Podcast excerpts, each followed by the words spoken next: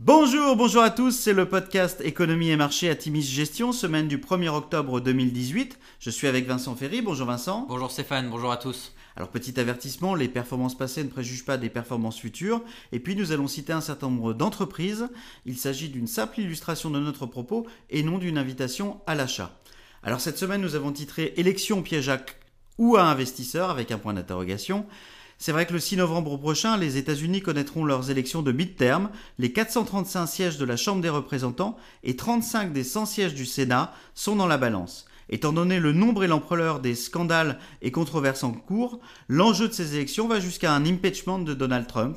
Et dans ce contexte électoral tendu, le président américain continue à mettre la pression sur ses partenaires commerciaux internationaux et le mois à venir devrait continuer à être perturbé sur les marchés. On va beaucoup parler des élections américaines au cours de ce mois d'octobre.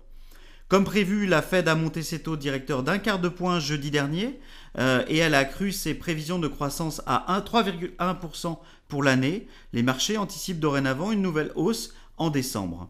En Italie, le Conseil des ministres a approuvé jeudi un déficit à 2,4% du PIB, même s'il reste dans la limite du plafond des 3% défini par l'Union européenne. Ce choix pour un pays déjà très endetté inquiète Bruxelles et les marchés financiers. Les banques vendredi ont beaucoup souffert. Hausse des taux US et troubles italiens obligent. L'euro perd 1,19% contre dollar sur la semaine.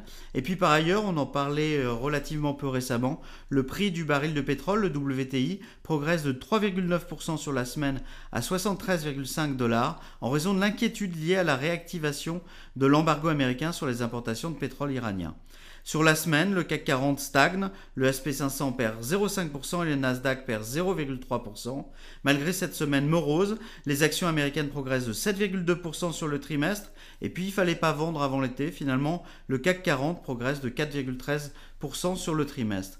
Alors, une publication et quelques nouvelles de la part des entreprises dans lesquelles nous sommes investis, Vincent, cette semaine. En effet, aux États-Unis, Nike a publié des chiffres légèrement supérieurs aux attentes un chiffre d'affaires de 9,95 milliards de dollars et un bénéfice par action de 0,67 dollars, respectivement contre 9,94 milliards de dollars et 0,62 dollars attendus.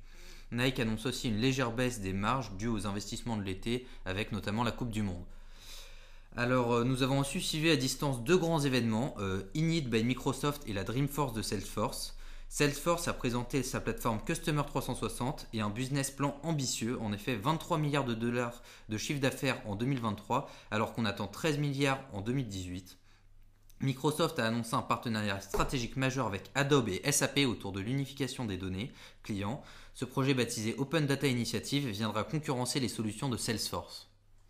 Alors en conclusion, la semaine prochaine sera riche en statistiques économiques avec notamment les PMI américains et les chiffres de l'emploi.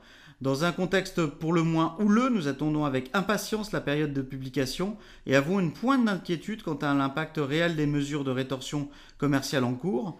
Les effets de l'inflation seront également à surveiller. Nos choix d'investissement dans les fonds Atimis Better Life, Atimis Millennial et Atimis Millennial Europe ont été cette année dans l'ensemble pertinents, mais nous devons maintenir une optique de long terme dans nos choix dans ces fonds de Megatrends. En ce qui concerne nos fonds d'allocation, nous grappillons quelques points de base dans un contexte extrêmement difficile pour les investisseurs obligataires notamment.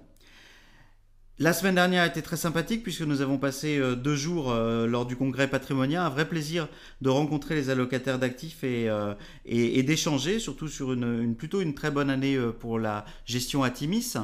et puis, bah, on voulait vous inviter, bah, notez dans vos agendas que le 23 novembre prochain, pour la quatrième année, eh bien, nous organisons ou nous co-organisons un événement à Paris qui est l'événement Et demain, une conférence qui réunira sept investisseurs et des speakers externes autour de, nous l'espérons, plus de 300 allocataires d'actifs, conseillers en gestion de patrimoine, gérants privés et institutionnels. Voilà, nous vous donnons rendez-vous euh, le 23 novembre pour et demain, et d'ici là, nous vous souhaitons en tout cas une excellente semaine à tous. Bonne semaine